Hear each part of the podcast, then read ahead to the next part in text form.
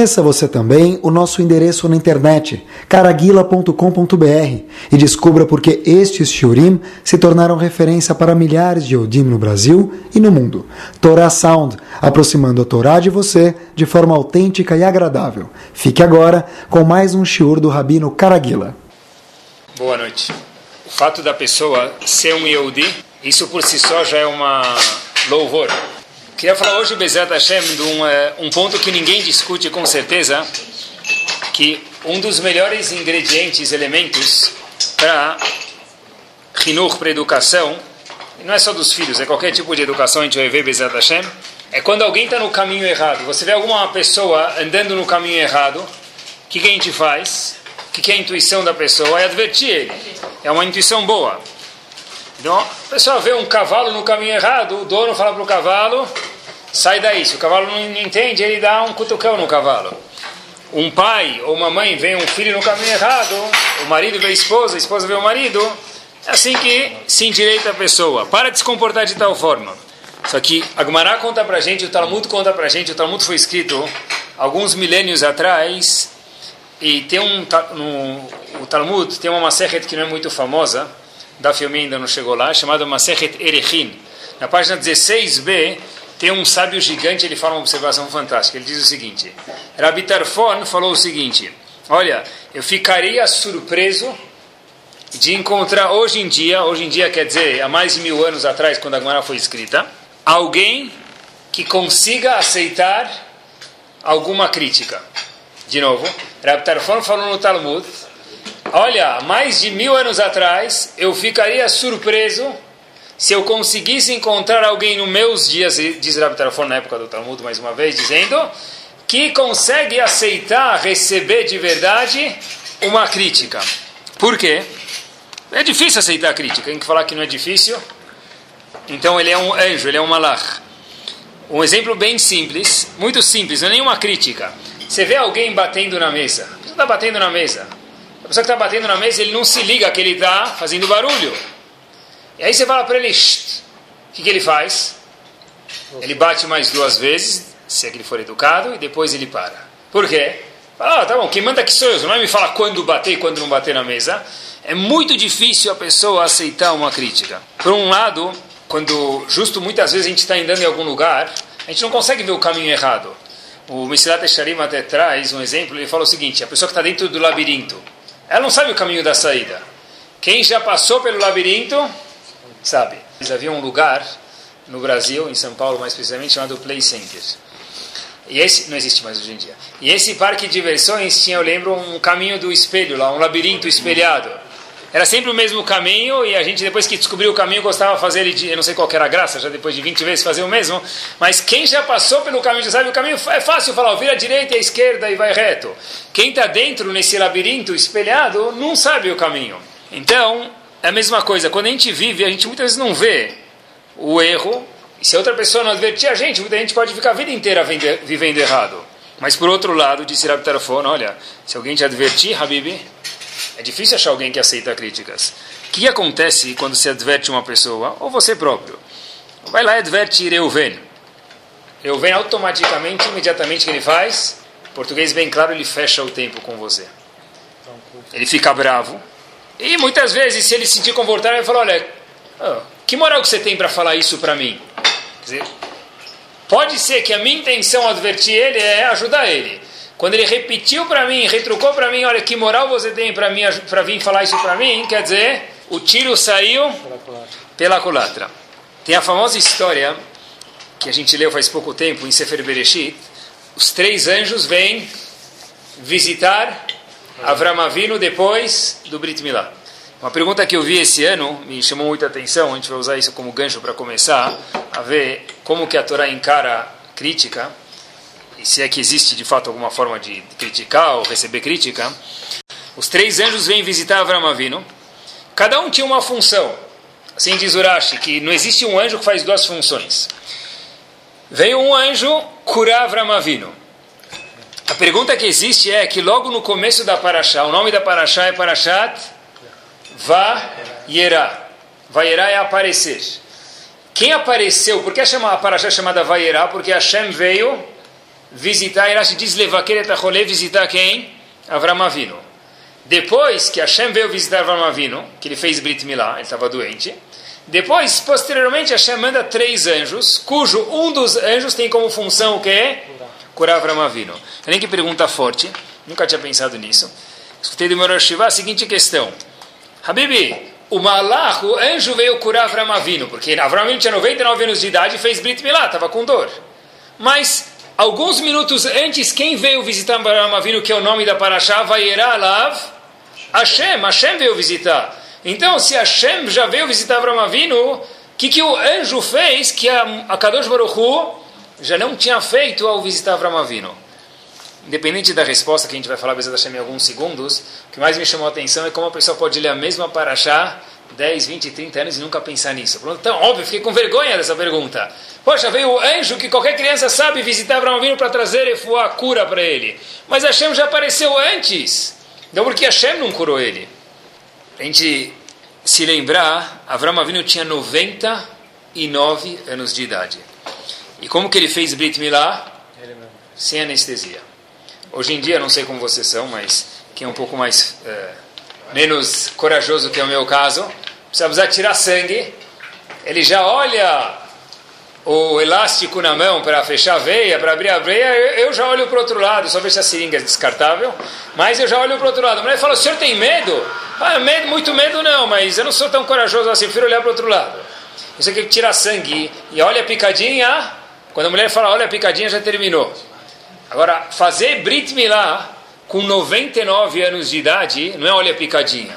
É, não é, bra, não é moleza, é bravo o negócio. E não só isso, que ele fez Brit Milá em quem? Nele próprio sem anestesia.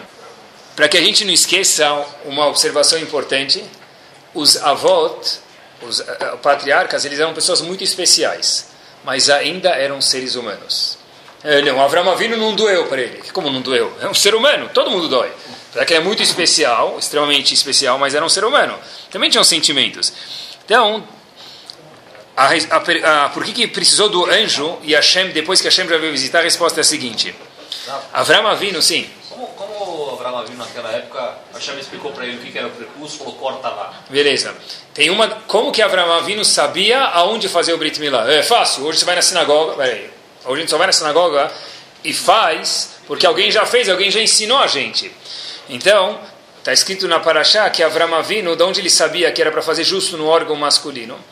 Então está escrito que Avram Avinu, Hashem falou para ele, da palavra Zahar, está escrito na Torá, Zahar é masculino. Então Avram Avinu foi perguntar onde faz isso, ele foi para Mamre, e Mamre falou para ele, faz no Brit Milá, porque você vê, do, Hashem falou Zahar, masculino, e o que o homem tem, que a mulher não tem, é esse órgão, por isso que tem que fazer justo lá, e daí que a gente aprende que se faz Brit Milá justo no órgão masculino. Tá? Por isso que ele foi perguntar para Mamre um, é, uma opinião. Agora, Avram Avinu, voltamos, estava sentindo muita dor na hora do Brit Milá. Então Avram falou, puxa, será que eu faço o Brit Milá? Não faço. Hashem mandou eu fazer, mas estou com medo, eu não sei se eu vou conseguir aguentar essa dor física. Avram Avinu, Hashem falou para Avram você vai aguentar. Faz. Só que Avram Avinu estava o quê? Uma pessoa quando está com dor, ele começa a ficar como? Meio não sei se é a palavra certa para a gente pode falar isso, mas para a gente, às vezes a pessoa fica meio deprê um pouquinho. É muita dor. Mamre é uma pessoa que Avram Avinu foi se aconselhar com ele. Então, de repente, a palavra não é, é deprê para Avram Avinu, mas precisa ficar um pouco down, vamos chamar assim. Quem veio visitar Avram Avinu? Hashem. Imagina só, Avram Avinu com muita dor, 99 anos de idade. A gente sabe que a, a cura da pessoa, fisicamente, hoje em dia é comprovado, isso depende do quê? Da parte da parte emocional da cabeça da pessoa, a cabeça está boa, vai a cura, e a cabeça não está boa, mesmo que o remédio não ajuda muito. Então, Avram Avinu, quem veio visitar Avram Avinu? Hashem. Como Avram Avinu se sente depois que Hashem veio visitar ele? Bem, se ele se sente bem, agora sim o anjo pode vir dar e voar para ele. A gente perguntou por que, que Hashem, o anjo tem que vir se Hashem já veio. A resposta é que Hashem veio mostrar para Avram Avinu, eu estou com você, Habibi. Eu estou indo te visitar. Se Hashem vem falar comigo, certeza que Avram se sente completamente melhor ainda do que já era. Depois disso, a cura dele é muito mais fácil, e assim Hashem pode mandar para ele o quê? Um anjo para trazer cura. Porque se a pessoa não está bem, não existe cura. gente sabe hoje em dia que pessoas que têm pouca chance, mas estão bem da cabeça, melhoram muito mais rápido do que outras que não estão bem da cabeça, mesmo emocionalmente dizendo. Quer dizer, Hashem estava falando para Avram Avinu, olha, eu, quero, eu gosto de você, vai! Aí o anjo pode curar ele. Sem isso, a pessoa não pode melhorar. Talvez, estive pensando que o primeiro ponto, quando a pessoa vai falar com alguém, advertir alguém, criticar alguém, criticar uma, pessoa, uma palavra meio pesada, parece um palavrão, mas tem que falar. Se a pessoa vai advertir alguém, vamos trocar por advertir, é mais bonito. Se a pessoa vai advertir alguém, lembrar que se a pessoa não for advertir a pessoa, o estrago pode ser maior do que o que a crítica pode trazer de volta. Em outras palavras, o fato que é difícil criticar alguém, a gente precisa aprender como criticar, advertir a pessoa. Mas isso não é uma razão para que a pessoa fala, eu não vou falar com a pessoa. Hashem falou para Abraão Avinu, vai, eu vou, te, eu vou te fazer sentir bem, depois eu posso te curar. Tem que ver como através de uma crítica fazer a pessoa se sentir bem. Igual Kadosh Baruch primeiro visitou Abraão Avinu e depois mandou o anjo para que Abraão se sentisse bem, para depois poder curar ele, pessoa precisa procurar um jeito de fazer o outro o recipiente se sentir bem para depois poder advertir ele. E como se faz isso na prática? Estive pensando, o primeiro ingrediente é o seguinte. Uma das leis que tem na Torá é chamado tsarat. Tsarat não é lepra, a gente traduz como lepra, mas não era uma doença física, era uma doença espiritual. Como que a gente sabe se a pessoa tem tsarat ou não? Ele tem algumas manchas no corpo, na casa, na roupa. Então essa pessoa era obrigada a ir falar com quem? com. O que acontece se tem uma pessoa que ele é muito sábio, mas não é Cohen? Não adianta nada. Essa pessoa tem que falar para o Cohen e o Cohen dá o veredito. Quer dizer, tem um gigante da geração na cidade dele. E ele está na dúvida se ele está com essa doença ou não. Eu não sei se é Lachonará, eu não sei se essa doença, talvez eu precise de dermatologista, não sei se é de Lachonará. Então, e o Cohen na minha cidade, ele é uma área, é um ignorante. O que eu faço? Então, o Cohen, um, um sábio que não é Cohen vai me ver falar para o Cohen e da boca do Cohen vai sair o veredito se Reuven está com Tzarat ou não. Os comentaristas sempre perguntam, olha, por que, que precisa ser Cohen? Se o que interessa é a Alahás, quem sabe pode ver se o cara é Cohen ou não. Está escrito, vai lá Cohen, tem que ser sempre um Cohen da legislação do Tzarat. Por que precisa ser Cohen? Porque Aqui, pessoal, é o seguinte: muitas vezes, quando a pessoa. Por isso que uma das razões que a crítica não entra no recipiente é que muitas vezes, quando a gente vai advertir alguém, a gente acaba advertindo outro porque a gente quer sentir melhor. Eu preciso me auto-validar.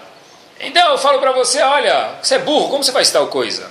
Você, você é burro, já perdeu a, a o, a força da, da, da, da advertência. Mas, você fala, você é bobo, como você faz tal coisa? Muitas vezes a pessoa faz isso para que ele próprio possa sentir bem. Eu preciso me sentir bem, e eu sei que é errado falar na sinagoga na hora da Hazará. Eu chego o cara do meu lado e falo, seu bobão, como é que você conversa agora? Ou mesmo sim, o seu bobão, como você está conversando?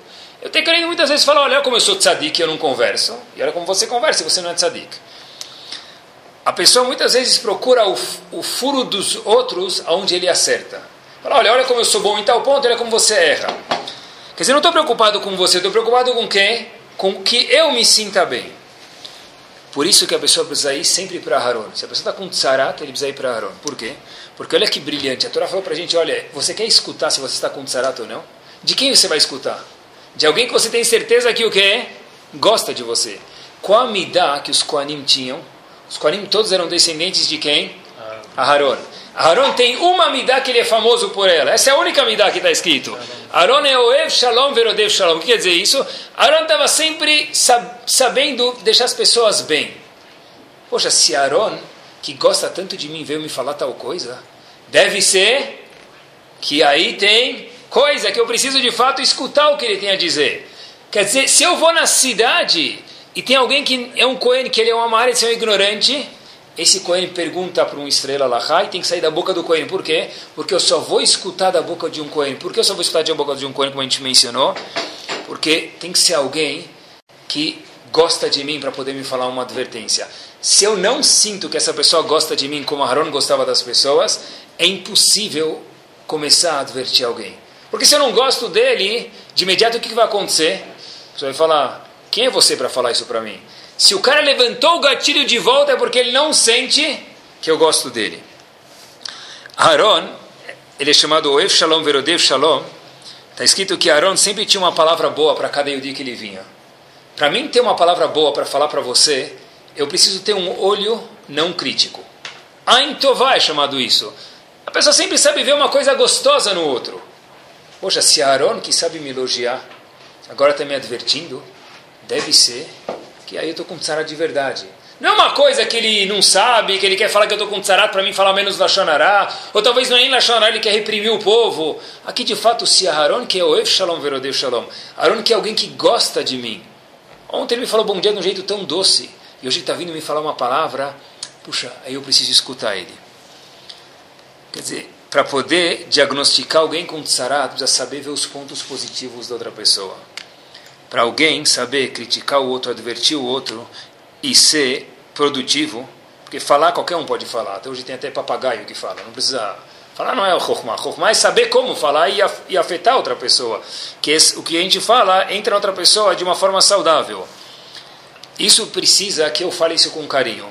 E obviamente que tudo que a gente fala na vida depende do ingrediente da autoestima da pessoa. Porque se a pessoa tem baixa autoestima, é impossível que ele aceite crítica a melhor prova do mundo para ver se uma pessoa tem boa autoestima ou não, não para a gente testar os outros, mas para cada um saber de, de si próprio, repito, não para testar os outros, mas saber cada um de si próprio é se sempre que me dão alguma crítica, e eu sei que é verdade, às vezes a gente sabe que é verdade, poxa, por que, que você nunca sorri?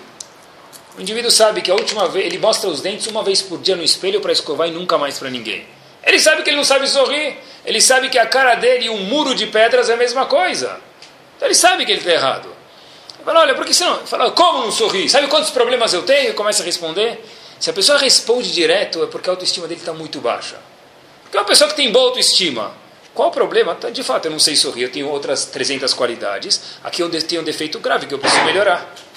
Quer dizer, para uma pessoa que não consegue receber uma crítica de alguém que gosta dele, e é impossível que não tenha ninguém que gosta da gente, a gente sabe que Baruch Hashem tem muitas pessoas que gostam da gente, então a pessoa é porque a autoestima dele está precisando dar uma trabalhada. Todo mundo tem problemas na vida. Tá bom, daí eu também tenho, eu preciso aprender a sorrir. Tá bom, então vou escutar e vou trabalhar.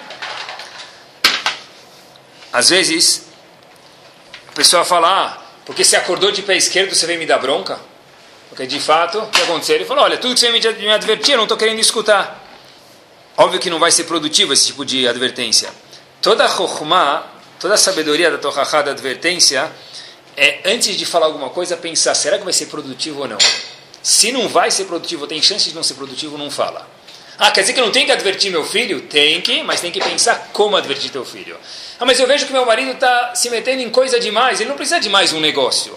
Olha, esse negócio não precisa crescer mais. Será que não precisa advertir ele? Precisa, mas de um jeito sábio. Porque se você falar, para que você quer mais dinheiro? Ele te responder para você ir gastar mais dinheiro no shopping, não vai funcionar. Ele vai te responder talvez, olha, nessa velocidade que você vai no shopping, eu preciso ter mais 20 negócios. Não funcionou. Tem que falar. Porque uma pessoa que está se metendo cada vez em mais coisas, está fazendo mal para si próprio, tá, talvez. Mas tem que saber como falar. E a gente também tem que ser homem o suficiente, ser humano o suficiente, para escutar os outros. Porque quem nunca escuta os outros, como é que vai melhorar na vida? A pessoa não consegue enxergar os erros dele próprio. A diferença é se a pessoa é saudável ou não. Uma vez eu vi que tinha, eu vi uma história que aconteceu. Tinha um, um jovem que já não era mais tão jovem, que estava tentando casar. Em Estados Unidos, infelizmente, isso é frequente, em alguns casos. Ele já saiu com mais de 100 meninas. Ele tinha uma lista lá de 100 meninas. Tá bom? Ele estava sem de 100 meninas para ver. Então, já, obviamente, que depois sai com 100 pessoas sempre vai ter o nariz muito grande ou muito pequeno, o cabelo vai estar um pouco mais espetado, 33 graus para a direita ou 72 para a esquerda, sempre vai ter alguma reclamação, nunca vai achar ninguém. O indivíduo saiu, saiu, saiu, ele estava frustrado, falou, já saí com 100 meninas, nenhuma deu certo, deve ser que o quê? Que não vai ter ninguém para mim. Apareceu mais uma menina, e ele falou, olha, tem alguma coisa que me incomoda nela, obviamente 101, Alguma coisa me incomoda, mas apesar de ter tanta experiência nos erros dos outros, eu não consigo definir o que está incomodando. Passou um tempo, ele pensou, pensou, pensou, falou: já sei, essa mulher é muito agitada. Pelo menos eu sei definir qual o problema, e talvez é um problema grave que eu não posso nem dar continuidade ao Shidduch, ao noivado. Ele estava com essa dúvida, ele foi perguntar para o Rav dele, que era o Rav Pam Zecher Tzadei Vekadosh Ibrahim. Rav Pam escutou a história, falou, me conta. Falou, olha, faz tal coisa, tal coisa. Eu cheguei no, na definição que essa mulher é muito agitada e acho que não vou continuar. Rav Pam falou para ele, eu não acho ela, eu não acho ela agitada. Mas eu contei, para o senhor tudo o que ela faz e não, não é uma definição de uma pessoa agitada. Rav Pam falou, não. Eu vejo essa mulher ser uma pessoa muito dinâmica. Eu escutei falar dela, uma pessoa muito dinâmica, não é agitada. Uau, é verdade. Casou. O que, que Rav Pam fez com essa pessoa? Não a enganou, porque Rav Pam nunca teria feito isso. Mas o que, que ele fez com a pessoa? Trocou o nome. Habibi, já saiu com 100. Quer sair com o quê? 100 mil? Não tem 100 mil que estão esperando para casar com você. Troca o agitada pelo dinâmica. Dinâmica é mais chique. É a mesma mulher, são as mesmas atitudes. Só que em vez de ser agitada, é uma mulher dinâmica. E o indivíduo casou. Quer dizer, às vezes, em vez de ver um filho, em vez de ver um filho agitado, você não para quieto, meu filho. Não. Você tem um filho dinâmico. Porque se você pensar que você tem um filho agitado e usar a palavra agitado no sentido pejorativo da coisa, obviamente você vai ter para 120 anos um filho agitado. Se você pensar que ele é dinâmico, talvez essa agitação é boa. A pessoa compra iogurte, que está escrito? Agite antes de usar. Ele não compra por isso? Compra! Agitar não é ruim, mas do jeito certo. É dinâmico, não é agitado. Quer dizer, o primeiro ponto de saber advertir alguém é procurar alguma forma que seja produtiva. É procurar como eu posso fazer para ser uma forma produtiva. O primeiro jeito, a gente falou, aprende de Aharon. Aharon sempre tinha uma palavra boa. Olha uma coisa, transforma essa midá ruim numa midá boa. Ou depois que ele souber que você gosta dele, aí sim você pode advertir ele. O segundo ponto para advertir alguém ser funcional, porque senão não adianta nada só falar, é ter chokhmah, ter sabedoria. Eu vi uma placa, e olhem que inteligente, um dos, uh, perto do, eu li num livro, tem um livro de Hinuch Draf Pinchas, eu li isso aqui, que num acampamento do exército em Israel, tinha uma placa para os motoristas israelenses, pessoal do exército, com a seguinte inscrição, não desobedeça às leis. O exército encontrará alguém que preencha o seu lugar, mas a sua família não. Inteligente a placa. Um pouco mais para frente, aparecia outra placa. Não desobedeça às leis. O infrator será punido de acordo com a lei. Qual placa é mais eficaz? Olha, se você desobedecer às leis, Habibi, o exército vai achar outro soldado que nem você, mas sua família não. Essa é uma placa. A segunda placa falou: o infrator será punido de acordo com a lei. Eu nem sei como fala infrator em hebraico, infratoratia. E talvez quem está lendo nem sabe se ele se vai entender o que está escrito lá. Mas qual que é a advertência mais produtiva? Certeza que qual? A primeira. Puxa vida, é verdade. Se eu virar aqui à direita, um lugar que é perigoso, talvez minha família não vai achar alguém que vai me substituir. Por que a primeira placa é muito mais produtiva do que a segunda? Porque a primeira eu sinto que estão querendo cuidar de mim. A segunda, o Estado preocupado como que vão dirigir na rua. Quando eu entendo que estão, estão preocupados comigo, quando eu entendo que tem alguma rohumá que me faz cutucar, aí sim a advertência funciona. Advertir o outro não é fácil. O escravo falou, eu não sei se tem uma pessoa na época do Dagmará que consegue receber uma advertência, mas sem advertência não dá para viver. Eu preciso entender, e a gente precisa fazer os outros entenderem que a advertência é para o meu bem. Eu vi uma propaganda que a pessoa está escrito como perder peso. Então estava escrito lá: tenha uma vida mais saudável, viva mais. E do lado tinha um desenho, eu não sei quem que fez isso aí, não sei se, acho que não funcionou muito, deve ser que ele entrou na falência. Estava escrito assim: vai emagrecer seu gordo. Qual vai funcionar? Viva saudável, seja feliz. Pode uma pessoa nadando com a família há 120 anos, ele está fazendo 1.200 metros na hebraica, o peito, costas, borboleta ou coloca lá, vai emagrecer seu gordo. Condenou, agora ele não tem vontade nem de viver, não de emagrecer. Essa é a Chokhmah. A é procurar como atingir tar, o dardo no alvo. Estava escrito do lado, desse, logo assim, né, de emagrecimento, estava olha, tinha uma pessoa apontando, se você continuar assim, você vai explodir. Puxa vida, isso é motivante. Agora, agora que o indivíduo vai, ele vai pegar batata frita do McDonald's, vai engolir três pratos. Por quê? Na verdade, aqui não é ele precisa emagrecer, aqui eu quero falar. Não, se você quer falar, tudo bem, você fala. Se continuar assim, você vai explodir. Vai ser super funcional para você dormir bem. Mas que ele não vai escutar, ou ela não vai escutar, ou a pessoa que for, por quê? Porque tem que ser de um jeito funcional. E como funcional precisa ser ter rohma. Para ter rohma não é fácil, tem que pensar como pode ser que a pessoa vai querer me escutar. Só falar de novo, galera, não adianta. Tem que ver como vai funcionar isso. Eu vi uma frase dos vigilantes do peso, muito boa. Essa é boa. 30 segundos na boca, 30 minutos no estômago e 6 meses no quadril. Fantástica frase. Olha que boa! 30 segundos na boca, 30 minutos no estômago, a comida que você comer, e 6 meses no quadril. Isso é uma advertência com Chokhmah. Diferente de falar para o cara, olha, Habib, você continuar comendo, sai de perto, só explodir, tem medo que você vai me sujar. Óbvio que esse tipo de advertência não vai para lugar nenhum. Então, o primeiro ponto a gente falou é saber ver o ponto bom dos outros, que a pessoa entenda que você gosta dele. O segundo ponto, antes de advertir alguém, é tenha chokhmah. Veja como faz para a advertência penetrar dentro dele que vai ser funcional. O terceiro ponto, e olhem que fenomenal. Noah, como ele é chamado de acordo com a Torá? Ish tzadik tamim. Um homem justo e íntegro. Tá. Se a pessoa está sentada, ele vai na sinagoga, levanta o rabino no meio da chá do Shabbat, fala, olha, eu queria falar para vocês que tal pessoa está sentada aqui, ele é uma pessoa tzadik íntegro. Todo mundo já olha para baixo, falando, tomara que ele não fale comigo. Quem falou que ele está pensando com, em você, claro, mas tudo bem. Mas no fundo que a pessoa fala, Yaret, que ele mencione meu nome. Issadik Tamim. Ele está na sinagoga com 173 pessoas. Agora, e se a Kadosh Baruch falar isso de você? E não fala na sinagoga, fala no Sefer Torah, que é o livro mais vendido no mundo até hoje. E todo mundo vai saber. Imagina que louvor. Ish tzadik tamim, Hashem está falando isso, algo fenomenal. Quem era esse tzadik? Noach. Mas ele era muito tzadik ou meio tzadik? O que, que Noach era? Super tzadik ou mais ou menos? O que, que, Hashem falou dele na drashá? Ish tzadik tamim. Só que Rashi fala que não é verdade. Uma opinião diz que Noach, de fato, ele era o super-homem dos tzadikim. Outra opinião diz que não. Se Noah estivesse vivendo na época de Avram Avino, ele ia ficar na sombra de Avram Avino. Como assim? Noah Hashem falou ish tzadik. Como que Rashi fala, de acordo com uma opinião de fato, ele era super tzadik, na geração dele. Mas se ele estivesse na geração de Avram Avino, ele não ia ser nada. Por que, Rashi procurou uma deficiência em Noah, se razito?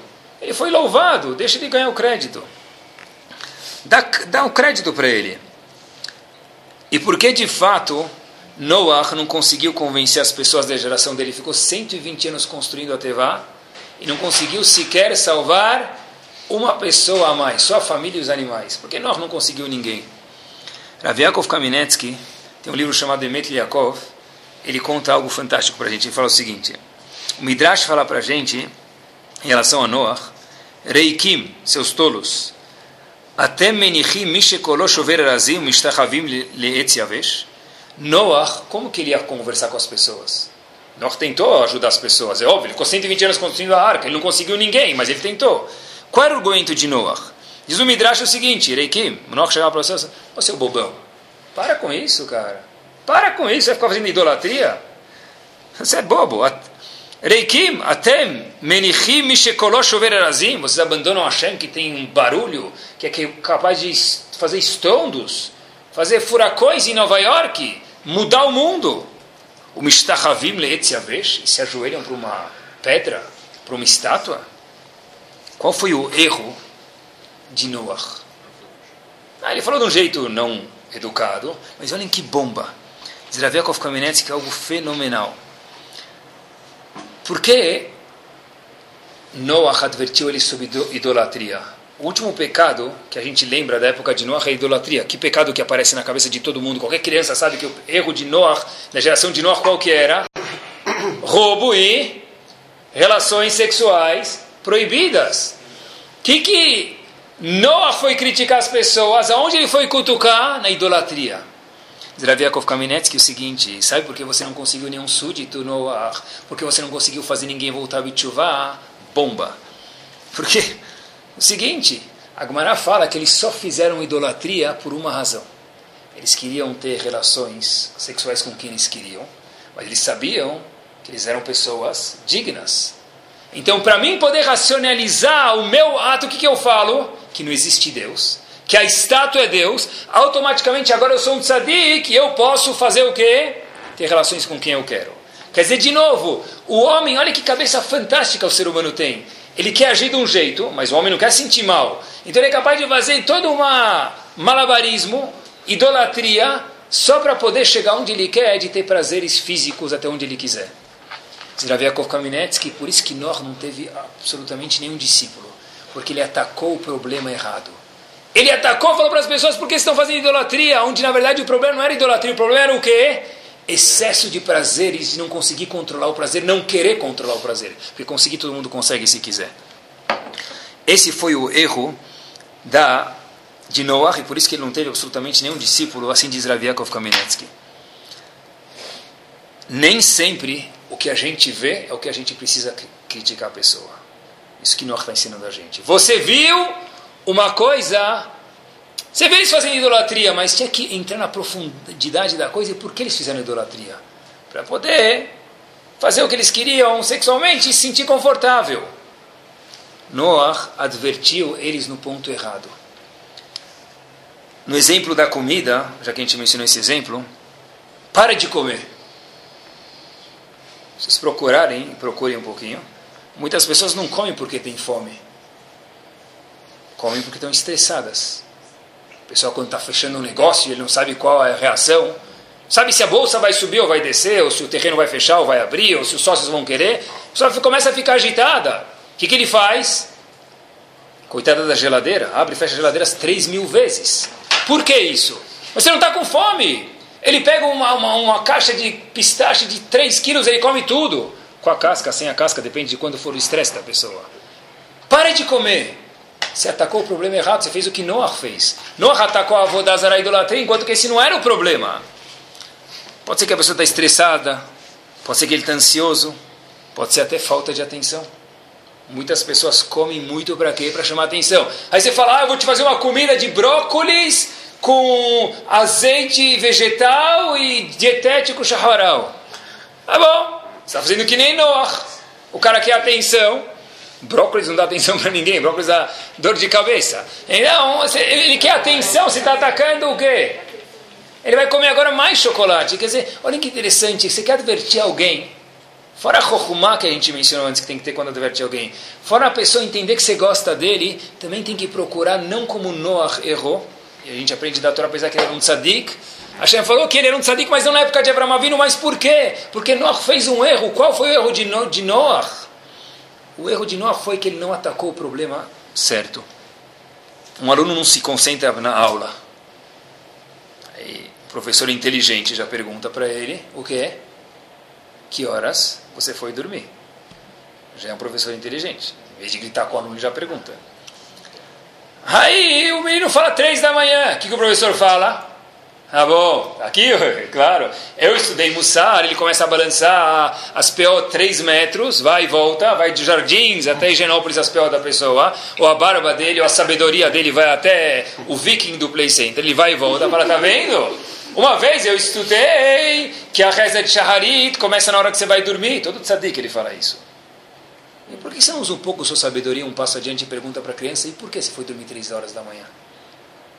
Talvez ele vai falar para você que aconteceu tal coisa com meu avô, eu não consegui dormir. Escutei que meu avô está no hospital e ele não conseguiu dormir até três da manhã. Ele tem uma razão para não se concentrar na aula ou não tem? Tem. E se você entender ele, você não ganhou a concentração dele. Você coloca o aluno dentro do teu bolso, ele é teu. Se você amanhã pedir para ele dar duas cambalhotas, ele dá para você porque você foi o único que entendeu ele, você foi o único que conseguiu atacar o problema certo. Você não falou, você é bobo, você não sabe dormir. Por isso que você não consegue ficar jogando joguinho até três da manhã. Por que ele jogou joguinho até três da manhã? Talvez, se ele ficou jogando joguinho até três da manhã, o culpado ele tem oito anos de idade, não é ele, é os pais que têm que conversar com ele.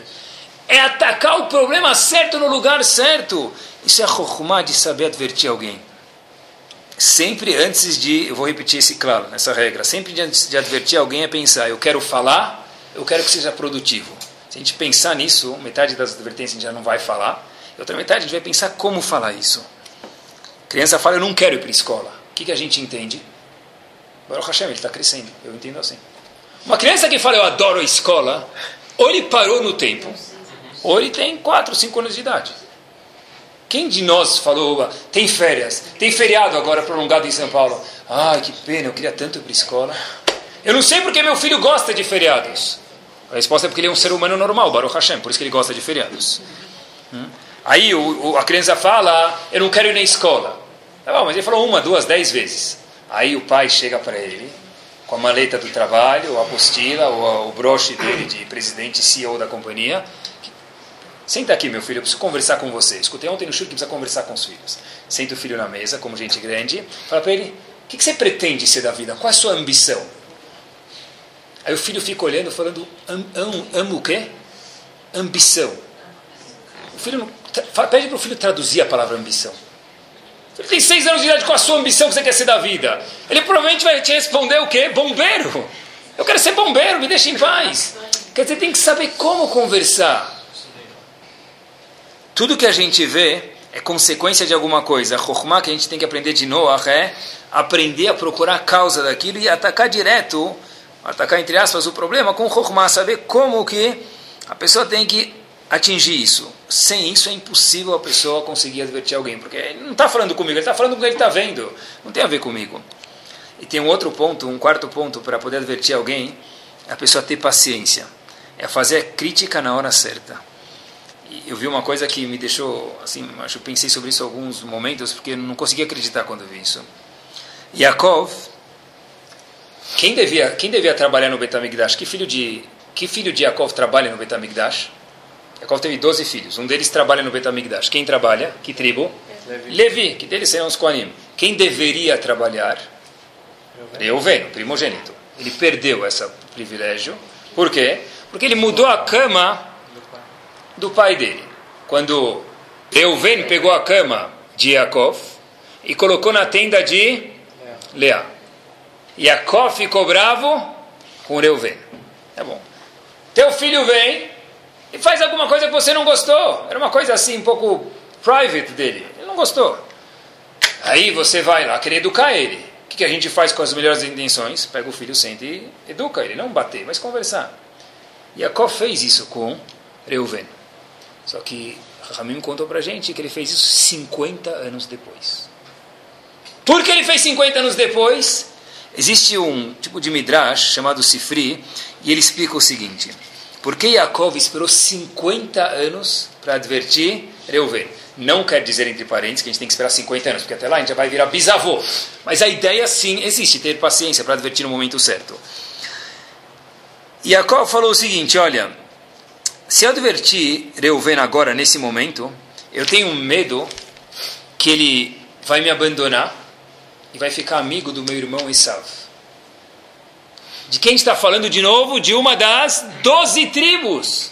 Que a do chá deles a gente não tem nem ideia, não pode nem falar sobre isso. É algo tremendo. Mas Jacob falou que se eu advertir meu filho agora, eu tenho medo que o quê? Que ele vai se juntar com meu irmão Esav. E por isso eu vou esperar 50 anos, que vai ser o momento exato para poder advertir meu filho. Quer dizer, olha que interessante, pessoal. Aprender a ter paciência antes de advertir, porque a regra é repetida pela terceira vez. Você quer falar ou você quer que seja produtivo? Na hora certa.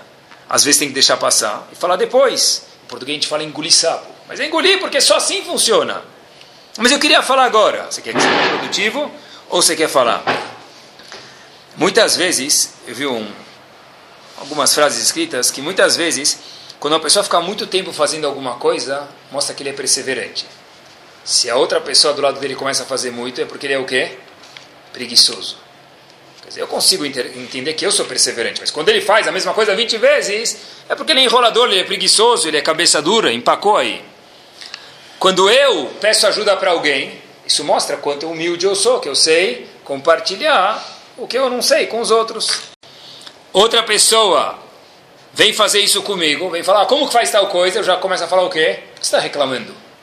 A mesma coisa, tenha paciência, entende, talvez ele não está reclamando, talvez igual que você sabe entender e justificar suas atitudes, faça isso com os outros também. O exemplo que a gente trouxe antes, alguma pessoa, quando eu estou agitado, isso mostra que eu sou uma pessoa entusiasmada, eu faço os mitzvot com fervor, eu faço o meu trabalho com fervor. Meu vizinho, meu filho, minha esposa, meu marido, quando ele está com esse agito, ele já virou uma pessoa brava. Quer dizer, eu sou agitado, mas ele é bravo. É de novo, é entender, esperar um pouquinho dissolver a ideia para ver se vale a pena criticar e se de fato isso é verdade. Rav Dessler fala o seguinte: se a gente acostumar a ver os outros igual a gente se auto-enxerga, metade das coisas a gente não vai nem achar problema nos outros. Igual a gente sabe justificar nossos atos, a gente consegue entender os outros, metade das coisas a gente não vai nem mais encontrar de problemas. E o que tiver, vai saber como falar. Muitas vezes a pessoa está andando domingo, às vezes ele está com pressa, mesmo que ele precise ir para a sinagoga, ele está com pressa. A pessoa está na frente dele andando, ele começa a buzinar, o que ele pensa para si próprio? Ô seu lerdo, sai da frente. Mas espera aí, quem está certo de andar devagar? Hoje é domingo, ele está no bairro, quatro e meia da tarde, ele está andando a 40 por hora na rua. Quem está certo, ele ou você? Ele, porque hoje é domingo, hoje é dia de passear, domingo é dia do cachimbo, né? É dia de passeio. Eu estou com pressa, sai cinco minutos mais cedo para ir para a reza. O que ele tem a ver com isso? Quer dizer, eu estou com pressa que eu quero rezar, ele é um lerdo. Peraí, quem falou que ele é lerdo? Hoje é domingo. Ah, se for quinta, pode ser, mas hoje não é. Então, a pessoa conseguir enxergar os outros igual a gente se auto-enxerga, como disse Rav Dessler, conseguir enxergar os outros. Tem que pensar sempre a longo prazo se o que eu vou falar vai dar uma reação positiva ou não. Talvez às vezes é só válvula de escape. Quantas vezes a gente encontra, e com o melhor das intenções faço questão de repetir isso, o pai ou a mãe falam para o filho, vai para a sinagoga, faz Birkat Amazon, faz Kiddush, senta na mesa do Kiddush. Agora pensa, vai ser produtivo ou você vai falar o que você quer? Pronto, eu já fiz minha, minha obrigação. Então, obrigação, se a sua obrigação era só falar, era melhor ficar quieto. Qual a solução então? É, vê se você consegue fazer de um jeito carinhoso, que ele entenda que você gosta dele. Vê se agora é o momento. Vê se você está falando com um jeito de rokumar, com uma sabedoria. Isso é só assim que funciona, não tem outro jeito. O Rabtano falou, na minha época já não encontro mais ninguém que consegue receber uma crítica. E quando a gente fala de Kiddush, de Brachá, de Birkat Amazon, às vezes fico pensando que às vezes a gente tem expectativas surreais de crianças tive aconteceu isso comigo, estava preparando o shiur esses dias, nos últimos, na última semana e pouco. Meu filho chegou para mim e falou: Aba, posso comer um pedaço de bolo de chocolate? Falei: Pode, mas na cozinha. Eu cheguei na cozinha e eu descobri que o bolo estava passeando por todo o chão da cozinha, não saiu da cozinha. Eu logo falei: ah, Poxa vida, assim que se come bolo de chocolate? Só que Baruch Hashem, quem fala o shiur é o quem mais aprende. Falei: Poxa vida, estou falando shiur sobre isso, eu vou falar assim com meu filho? Ele tem 4, 5 anos de idade, como é que ele vai saber comer um bolo, pegar um prato, cortar? Ele não sabe. Depois eu falei para ele, olha, me ajuda a limpar, me ajuda a limpar. Você quer ajudar o Abba a limpar? Vamos juntar aqui a sujeira. Ele aprendeu talvez na próxima vez. Mas não fala, olha como você come um bolo, assim que se come um bolo. Claro, uma criança de 4 anos, assim que ele come um bolo. Porque se eu espero demais de alguém que não pode me dar isso, seja do marido monetariamente, seja da mulher fisicamente, ou o que for, eu vou estar sempre criticando a pessoa. E o que a pessoa vai sentir? um lixo eterno. E a culpa é de quem? Não é dele. A culpa é de quem cobrou mais de quem, do que a pessoa merecia receber. Contam que tinha uma lenda, tem uma lenda que eles contam, que tinha duas crianças patinando no gelo. E aí começou a rachar o gelo, e uma das crianças ficou presa na fenda do gelo e caiu lá dentro. A outra criança pegou o patins, a criança que não tinha caído, começou a quebrar o gelo, a fenda, abrir mais e puxar a criança lá de dentro. Tinha um velhinho olhando tudo isso olhou, olhou, olhou, e o bombeiro escutou isso, veio correndo para salvar essa criança. Quando ele chega, ele vê que a criança que estava fora, que não tinha caído, conseguiu salvar a criança que caiu dentro. O bombeiro fala: Uau, como você conseguiu fazer isso? Uma criança da tua idade salvou alguém de lá de dentro? É impossível isso. O velhinho que estava lá do lado falou essa frase: Olha que bomba. Falou o seguinte: Olha, sabe como ele conseguiu salvar o amigo dele? porque ele não sabia que isso era impossível. Olha que bomba de frase. Ninguém nunca falou para ele: você não é capaz. O que, que é impossível? É o que eu determino como impossível. Se eu sempre falo para o meu filho, para minha esposa, para quem for, para meu sócio, olha como você é automaticamente a pessoa vai virar aquilo que você enquadrou ele em ser aquilo. Já que você fala que você nunca vai conseguir, então obviamente ele nunca vai conseguir. Mas aqui no caso do gelo, ninguém nunca me falou que é impossível. Então eu fiz de uma forma super normal, super tranquilex. Quanto mais a gente empurrar a nossa família, é para isso que serve uma família de verdade, o resto tudo tem pessoas fora da família, mas a família é para empurrar os outros, para incentivar os outros. É para isso mesmo, quanto mais você empurrar, mais a pessoa vai. Ninguém nunca me falou que isso é impossível. Todos os nossos filhos, Baruch Hashem, fazem aula de música. Alguns fazem violão, outros de campainha, outros de triângulo, outros de pandeiro, outros de, de gaita, eu não sei cada um que faz. Bom, mas cada um faz aula de alguma coisa. Quantas vezes o pai ou a mãe fala, quando que você vai praticar teu violão, teu pandeiro, tua guitarra, tua harpa, tua flauta? Você só faz aula e nunca pratica? Esse é um tipo de advertência que não condiz com o estilo de hoje. Um pai inteligente, uma inteligente vai falar, se ela quer que o filho toque, senão não tem outro jeito. Que música você aprendeu a semana passada? Que música você gosta de tocar? Senta aqui no sofá e toca para mim. Falou a mesma coisa de um jeito inteligente. Pratica a música, só que o filho entendeu, olha, meu pai quer me escutar. Não que ele quer que eu toque para pagar o que ele pagou para o professor, para fazer jus ao dinheiro, porque isso não funciona. Isso é crítica. Isso é uma crítica construtiva, isso é uma advertência gostosa. E na fase final aqui do shiur, eu queria lembrar que eu sempre gosto de lembrar isso, que óbvio que a crítica é importante, a advertência é importante, mas tem outro jeito de fazer quase a mesma coisa, ou muitas vezes é até mais funcional, é quando a gente elogia alguém. Rav Chaim Volozhin já veio há mais de uma centena de anos e falou o seguinte, nos meus dias, diz Rav Chaim Volozhin, reprimir uma criança não vai ser produtivo. Rav conta quando ele chegou na Yeshiva de Ponovitch, às vezes ele via atitudes que ele não gostava nos alunos, ele reprimia os alunos. 20 anos depois de ser diretor de uma das maiores yeshivot do mundo, o mesmo Rav falou que não dá para reprimir mais assim, a nossa geração não aguenta mais. Como que se reprime alguém? De uma forma o quê? Doce. Não criticando, não advertindo, ou junto com advertindo, pelo menos tem que ter um pirulito de chocolate, um caramelo, um chantilly. Óbvio que está escrito, small doha, a mão esquerda empurra. Mas importante, está escrito que o gosto final tem que ser yemin mekarevet, a mão direita puxa o filho para perto, ou a esposa, ou o marido, ou quem for. Uma vez um aluno me falou uma coisa linda. Como se fala educar em hebraico? Chinuch.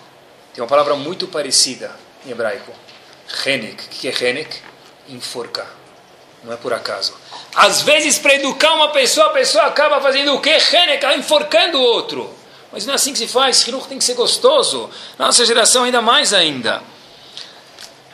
Tem algo curioso. Quando a gente vê algo mal feito em casa, no trabalho, um patrão, ou na escola, ou em casa, ou na sinagoga. Vou pegar o exemplo da sinagoga. Então chega na sinagoga, está muito frio. O que, que ele fala?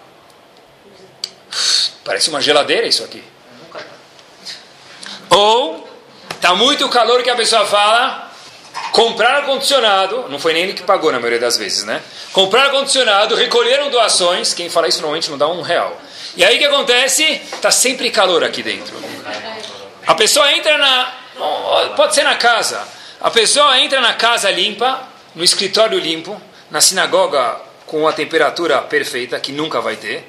Porque se tem 100 pessoas na sinagoga, coitado do Gabai.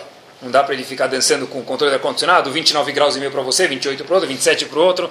No carro tem dois lados do ar-condicionado e cada um com uma temperatura. Na sinagoga ainda não tem uma temperatura por cadeira. Talvez vão inventar na China, por enquanto não tem. Então, a pessoa chega e fala: Ó, oh, está muito calor, está muito frio. Qual foi a última vez, respondam para si próprio, que você entrou na sinagoga e falou: Hoje está ótimo, foi para o Gabai e falou: A temperatura está ótima? Nunca. A gente só sabe reclamar. A casa estava suja. Qual foi a última vez que você falou para sua esposa, puxa, olha como a casa está limpa? A secretária não fez o trabalho. Eu falei para ela, olha, hoje vem, já é o último dia do mês, faz tal coisa. Tem que advertir, óbvio, ninguém falou que tem que acariciar. Mas, qual foi a última vez que você falou para ela, puxa, parabéns você fez as coisas em dia? E se ela nunca fez, trocar de secretária? A gente só sabe reclamar, muita gente não consegue ver nada de bom. Quer dizer, quando está ruim eu grito, e quando está bom, fica quieto. O problema é que a pessoa acaba só verbalizando, mesmo que ele fala, é, quando está bom, tipo, ela sabe que está bom, ele sabe que está bom, é mentira. A pessoa só sabe quando você verbaliza. A gente, muitas vezes, sem querer, acaba só verbalizando quando a gente vê algo de errado. Falta elogios na nossa vida. Quem não gosta de elogios? Eu já sou autossuficiente. Permita, você é mentiroso, você é autossuficiente. Uma vez, Ravoube foi dar um shiur. Ravoube é um masguer da geração passada. Ele sabia disso, todo mundo sabia isso. Um aluno chegou para ele e falou, Rav, adorei o seu shiur. Ravoube, óbvio que era Nav. O que ele falou para o menino? Muito obrigado. Eu gosto de receber elogios. O menino falou assim, como assim? Você sabe quantas horas eu preparo o meu shiur? Você acha que eu não gosto que alguém demonstre para mim que ele aprecia? Quem não gosta de receber elogios? Essa pessoa precisa ir num psiquiatra para fazer uma autoavaliação, porque ele nem se conhece. Claro que a pessoa gosta de elogios. Aqui, na verdade, tem que falar, elogio é verbalizar. É, muitas vezes a gente elogia alguém, você fala para a pessoa, gravata bonita, ou fala tal coisa legal, que a pessoa fala, ou ele fala, o que, que você quer de mim? Provavelmente ele já sente que não é elogio verdadeiro. Ou muitas vezes o que acontece, o que, ele fala? O que, que você falou mesmo? O que ele está querendo te dizer? Repete, é porque eu adoro escutar elogio. Elogio faz cócegas no ouvido de qualquer um. Da pessoa mais autoestima 100% até, óbvio que para baixo. O elogio motiva a pessoa a fazer de novo. Se eu quero que meu filho vá na sinagoga, e ele foi uma vez na minha sinagoga, elogia. Porque, na verdade, quanto mais eu elogio, mais eu vou motivar a pessoa a fazer, porque todo mundo gosta de elogio. Se você souber elogiar direito, com certeza. O elogio, na verdade, é curto, mas vai lá, entra no fundo. A única história, pessoal, profunda. Ravisser Zalman Meltzer foi, foi o sogro do Ravaron Kotler. Ravaron Kotler foi a pessoa que fundou a maior yeshiva do mundo até hoje, chamada Yeshiva de Lakewood. Uma vez, ele chegou e elogiou um aluno. Elogiou um aluno. E, obviamente, que as pessoas que estavam do lado falaram para ele, talvez com boas intenções, obviamente, Rav, esse aluno que o senhor elogiou não merece tudo isso. Esse aluno que você elogiou não merece tudo isso. Eu sei que ele não é tudo isso. Mas, depois de eu elogiar ele, ele vai agir conforme os meus elogios. E visto Vezal Meltzer, os alunos contam que o quê? Que o que aconteceu foi que essa pessoa começou a agir conforme isso. Quer dizer, muitas vezes não é nem criticar a criança, nem advertir a criança, outra pessoa, é fazer o quê? É procurar as horas do acerto. Encontrar as horas dos erros, qualquer zemané sabe fazer. Raham de verdade é aquele que sabe enxergar o acerto. Ah, mas meu filho não tem nenhum acerto. Puxa, problema grave dentro de você, não do seu filho. Impossível que meu filho, minha esposa, meu marido, meu sócio não tenham acerto. Quando ele acerta, vai lá, elogia isso. Porque é isso que vai motivar e todo mundo gosta de elogios. Como funciona o peixe do Sea Aquarium, a baleia? Como ela a baleia pula? É, dá um peixe, fica duas vezes sem dar peixe, ela nunca mais dá aquele pulo mortal. Ela quer comer sardinha. Todos nós queremos nossa sardinha. A sardinha que ninguém dispensa um elogio. Quanto mais eu elogiar, mais vai motivar a repetir essa atitude. E falar tzadik não é elogiar, pessoal. Falar tzadik é enrolar. Tzadik, tzadik nem aleta, que não quer dizer nada. Elogiar especificamente. Gostei de ver como hoje você arrumou o quarto. Sem inserir as outras frases, apesar que você nunca arruma, eu gostei como hoje você arrumou. Aí não é elogio. Por quê? Porque aí você criticou. Eu gostei como você hoje arrumou o quarto. Corta, só isso é a frase. Gostei como hoje você fez ginástica. Gostei como hoje chegou em casa mais cedo. Gostei como hoje você gastou menos. Esquece os outros dias. Ah, era Shabbat, por isso que não deu para gastar. Tá bom, mas elogia. Vou só terminar com uma história para a gente ver como que elogiar a pessoa, mesmo que ele não merece, mas pega aquele ponto e elucida ele e faz a pessoa agir conforme isso. E com essa história a gente termina história se passou nos Estados Unidos. Havia um indivíduo chamado Larry, ele estava procurando emprego. E tudo que ele fazia dava errado. Onde ele tocava, estragava. Aquelas pessoas que ficam longe dele, porque se sentar do lado deles vai se molhar no almoço e vai derrubar a Guaraná em cima de você. Tudo que ele fazia dava errado. De repente, não sei, ele não sabia se era a aparência dele, se era o jeito que ele agia, ou os dois juntos. Ele viu uma placa numa estivá chamada Sharia, eu em Nova York e ele viu a seguinte placa: precisa-se de faxineiro para Yeshiva. Falou: eu vou tentar, mais um shot, talvez eu consiga esse emprego. Larry, que era um Yehudi, é um Yehudi, ele viu escrito do lado da precisa de faxineiros, good pay. Oh, beleza, bom pagamento, precisa de faxineiro, vamos trabalhar lá e ganhar o salário que eu preciso. Ele liga, ele agenda uma entrevista, ele está procurando lá a entrevista, ele chega lá, e quem foi receber ele para fazer a entrevista? O Rosh Não tinha muitos pessoas para fazer a entrevista, uma enxivá que tem poucos empregados, Rav Freifield, pessoa gigante em Chokhmah, em, em Torá também, obviamente, recebeu essa pessoa e viu que essa pessoa, onde tocava, desmoronava. Não ia dar muito certo. A Freiburg falou para ele, olha, o que, que, você veio fazer aqui? Ele falou, eu vi um emprego de, de, faxineiro e vi que tem um pagamento bom, então eu vim tentar. Eu sei que eu já tentei mil empregos, não deu certo. Então o Rabino já começou a imaginar que deve ter acontecido, mas eu queria ver se eu conseguia aqui. O Freiburg olha para ele e fala, meu amigo, você está contratado. Fica tudo feliz. Fala, a partir de segunda-feira você começa a trabalhar. Falou, mas onde eu, com quem eu pego a vassoura? Ele falou, não, não é vassoura, você vai ser professor na minha yeshiva. Falei, professor do quê? Aí o indivíduo falou para o Rashiva, do que você quer que eu seja professor? O Rashiva falou para ele, olha, nessa entrevista, nos 20 minutos que a gente sentou aqui, você me contou que apesar de hoje você não estudar mais Torá, nem colocar Tfilim, foi o que você me falou, você já estudou no Meshivá há dois, três anos. E você abandonou o caminho, mas já estudou, não estudou? Falou assim. Falou, ah, então eu gostaria que você ensinasse o que você estudou para algumas pessoas. Aí o indivíduo falou, Mairav, olha o meu cabelo, olha o tamanho do meu cabelo. Falou, olha, eu tenho pessoas com cabelo maior do que você, que vem uma vez por semana para estudar aqui, alguns grupos, e eles vão gostar de escutar do pessoal quem você é, o que você tem a dizer para ensinar do que você lembra de três anos atrás. Mas ele falou, mas Rav, eu nem coloco o tefilim. A Bíblia falou para ele, então pode começar a colocar se você quiser. E a história foi exatamente assim, essa pessoa cortou o cabelo, colocou o tefilim e começou a ensinar essa pessoa e perguntou o que estavam ensinando, era a mesma Massé. Ele falou: Olha, o que eu posso ensinar? Ele falou: O que você estudou há, três, há, há tempos atrás, nesses três anos de Yeshiva? Eu estudei Massé Bab Metzia, o nome de Magmará. Começou a estudar. Essa pessoa mora hoje em Israel, tem uma família saudável, com filhos, esposa, é uma pessoa que cumpre Torah e Mitzvot. Porque alguém apostou nele. Em vez de alguém falar, olha seu cabelo comprido, você não coloca tefilim, nem para faxineiro você não serve na Yeshiva, olha que exemplo que você vai ser. Como disse Rabi Srezaman Meltzer, fortifica o ponto dele, porque se você investir nele e tratar ele como um raham, ele vai se enxergar assim, ele vai ter que agir assim para ser um raham. Que Bezat Hashem a gente possa, e para isso que é uma família, pessoal, todo o resto, para sair na foto do bar mitzvah, isso a gente pode fazer Photoshop. Não precisa de, de, de, família. Família de verdade é uma família que o pai sabe apoiar a esposa, o marido apoia a esposa, a esposa apoia o marido, os filhos. Ah, óbvio que tem que advertir na hora certa, mas é como a gente falou antes, com chokmah, com paciência, sabendo que as crianças tem que saber que a gente gosta deles, que Bezat Hashem a gente possa louvar as pessoas e às vezes advertir eles quando precisa com Chokhmah e sempre pensar nessa regra.